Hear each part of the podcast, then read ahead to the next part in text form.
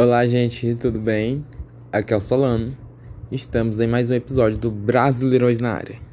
E hoje vamos falar de Série B, que teve sua rodada iniciada ontem, no dia 22.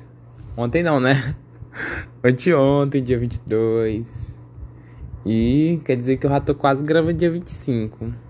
Porque o. Eu me trazer das minhas coisas, né? Aí sim. Uh, chega de papo, de papo e vamos falar os resultados, como é que foi essa sexta rodada. A rodada começou com o Brusque São Paulo correu empatando em 0 a 0 em Santa Catarina. O Confiança venceu 1 a 0 Vila Nova. O Goiás meteu 3 a 0 no Havaí. Grande vitória do Goiás dentro de casa. Ponte Preta e Operário do Paraná empataram em 0 a 0 O Operário empatou com o Lanterna do campeonato. E a Ponte Preta segue sem vencer. O CRB voltou a vencer e venceu por 2 a 1 Brasil de Pelotas. Jogo duro, jogo difícil aí, mas o CRB saiu com a vitória. O Curitiba venceu 1 a 0 a equipe do Vitória. Grande vitória. Oh, o Vitória. Oh, o Curitiba conseguiu uma vitória para cima do Vitória de 1 a 0. O Remo e Guarani ficaram 0 a 0.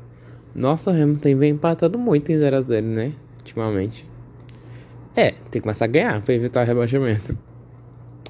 E já o Londrina e o Náutico ficaram 0 a 0 O Náutico perdendo, sendo a última equipe a perder 100%. Demorou mais continua invicto no topo da tabela.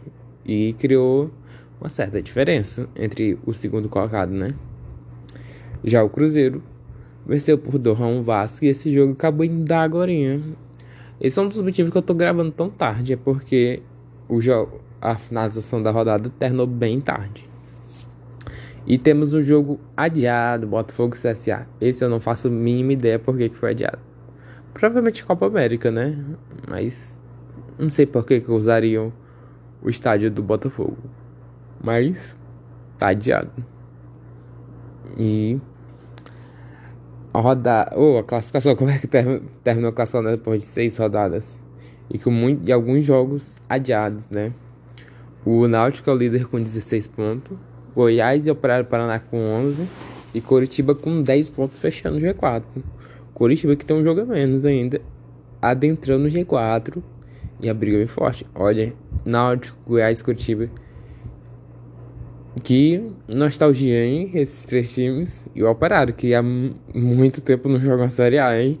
Muito tempo mesmo. Em quinto lugar, em quinto lugar está o Brusque com 10 pontos. O CRB está em sexto também com 10 pontos. Já em sétimo está o Guarani com 9. E o Sampaio Corrêa está em oitavo também com 9 pontos.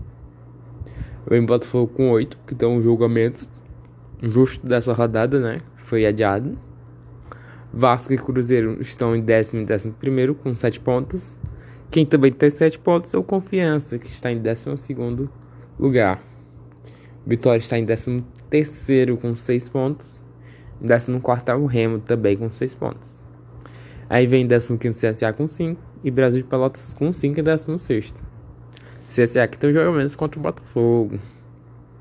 E dentro na zona de rebaixantes temos o atual campeão da Série C, o Vila Nova, com 5 pontos. O Havaí com 4 em 18. Em 19 temos Londrina com 4. E na última posição temos a Ponte Preta com 2 pontos também.